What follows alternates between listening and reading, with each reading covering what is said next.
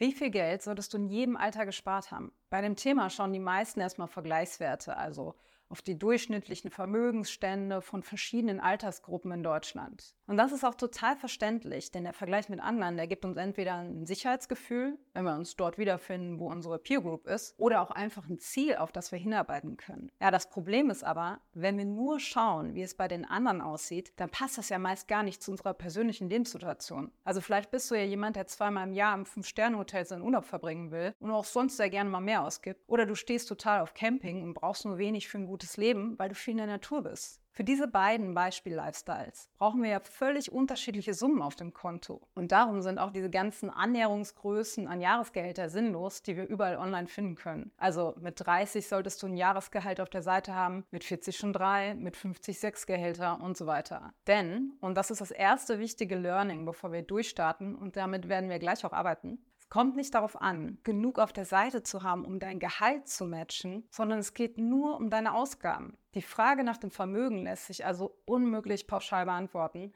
weil wir ja alle unterschiedlich hohe Lebenshaltungskosten haben und somit auch später unterschiedlich viel benötigen werden. Und darum kommt jetzt hier auch nicht das x-te Video zum durchschnittlichen Vermögen der Deutschen, sondern wir schauen mal, wie du für dich herausfinden kannst, wie viel Geld du wann haben solltest, wenn du dein finanzielles Ziel erreichen willst. Ja, und genau deshalb rechnen wir auch rückwärts und starten mit deinem finanziellen Ziel. Dann setzen wir Meilensteine, damit du dir unterwegs immer sicher sein kannst, auf dem richtigen Weg zu sein. Ja, legen wir los und schauen direkt mal auf ein Beispiel. Angenommen, du bist 20 Jahre alt und planst erstmal ganz klassisch mit 67 in Rente zu gehen. Bislang hast du noch keinen Cent auf der Seite, was ja auch total okay ist. Also wer hat das mit 20 schon? So, im Alter schätzt du, willst du 2500 Euro netto im Monat zur Verfügung haben. Allerdings natürlich basierend auf der heutigen Kaufkraft. Betrachten wir nun erstmal, was du monatlich investieren müsstest, um dein Ziel nach Kosten, Steuern und Inflation zu erreichen, so kämst du auf eine Sparrate von rund 350 Euro im Monat. Bei der Berechnung gehen wir davon aus, dass du während der Ansparphase zu 100% in Aktien-ETFs anlegst. Falls du nicht genau weißt, was das ist, das ist kein Problem. Schau dir einfach unser Video zum Thema an. Da diese Aktien-ETFs aber im Wert schwanken, solltest du zu Rentenbeginn auch einen großen Anteil in konservativen, also weniger schwankenden Anlagen haben. Die bringen dir nach Inflation zwar keine Rendite, verhindern aber, dass dir das Geld zu früh ausgeht, sozusagen, falls ein paar schlechte Börsenjahre kommen. Da gehen wir jetzt mal ganz konservativ davon aus, dass du zu Rentenbeginn 50 Prozent deines Vermögens im Bankguthaben oder Staatsanleihen hast. Ja, trotz der überschaubaren Sparrate von 350 Euro könntest du dir im Alter also 2500 Euro über 30 Jahre lang auszahlen. Wie gesagt, unter Berücksichtigung der Inflation und nach allen Kosten und Steuern. Also das finde ich schon mal eine richtig gute Sache. Aber wie viel Geld solltest du nun zu verschiedenen Zeitpunkten auf dem Konto haben, um dir diesen Wunsch zu erfüllen? Falls du nämlich nicht schon mit 20, sondern erst später mit dem Investieren startest, dann solltest du mit 30 Jahren bereits ein Vermögen von rund 55.000 Euro haben, mit 40 Jahren 140.000 Euro, mit 50 fast das Doppelte, also knapp über 270.000 Euro und mit 60 Jahren 470.000 Euro. Wenn du also ab dann erst mit dem Anlegen beginnst, das benötigte Vermögen einmal direkt investierst und künftig die monatliche Sparrate von eben rund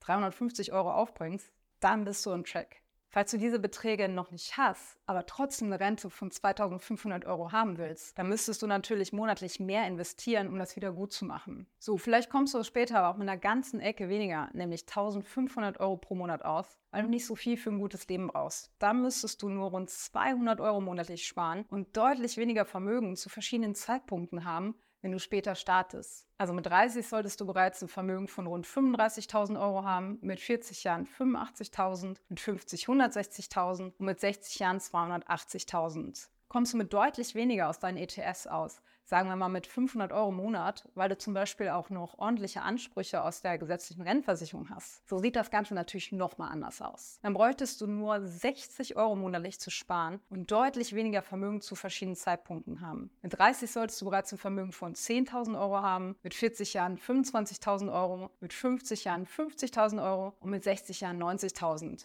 Aber was ist, wenn du schon mit 50 in Rente gehen möchtest und dir ebenfalls ordentliche 2500 Euro im Monat auszahlen willst? In diesem Fall, da müsstest du schon mit 20 Jahren 1200 Euro im Monat sparen und wenn du erst später startest, bereits ein Vermögen von 185.000 Euro haben, wenn du mit 30 loslegst oder fast 465.000 mit 40. Ja, warum ist denn der Sprung so krass? Weil hier viele bremsende Effekte zusammenkommen. Also zum einen ist die Spardauer ja wesentlich kürzer, die Rentendauer wird aber deutlich länger. Dein Geld muss also länger reichen und du legst es in unserem Beispiel auch dadurch deutlich länger zur Hälfte in konservativen Anlagen an. Also, was hilft, ist früh loszulegen, damit der Zinseszins arbeiten kann und eine ordentliche Sparrate aufzubringen. Natürlich kannst du auch während der Rentenzeit weiterhin zum größeren Teil in Aktien investiert bleiben, um auch währenddessen noch mehr Renditepotenzial mitzunehmen. Das würde deine jetzige Sparrate senken, dann solltest du aber einigermaßen flexibel auf Marktphasen reagieren können und zum Beispiel in Zeiten schlechter Kurse deine Ausgaben etwas einschränken können. Ja, oder du lässt nicht mit 67 den Stift fallen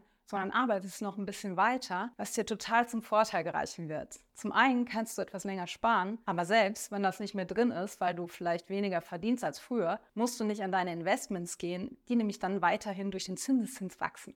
Was du also in diesem Video gelernt haben solltest, ist, dass du in jedem Falle so früh wie möglich mit dem Investieren beginnen solltest, damit du später auch deinen Lebensstandard halten kannst. Und egal, wo du dich im Vergleich zu unseren Rechnungen oder deinen Altersgenossen befindest, jeder Euro, den du noch investieren kannst, der wird sich auszahlen. Ja, der beste Zeitpunkt mit dem Investieren zu starten, der war also eigentlich gestern. Wenn du aber jetzt endlich loslegen willst, um keine weitere Zeit zu verlieren und du dir sicher sein willst, wie du am besten vorgehst, dann schau dir mal unser kostenloses Webinar zum Thema an. Klicke einfach auf den Link und melde dich an. Wir können dich dann Schritt für Schritt dabei unterstützen, noch heute zu starten, dein Geld anzulegen. Außerdem gewinnst du so Sicherheit, wie das Ganze funktioniert, gerade wenn du dich noch gar nicht auskennst.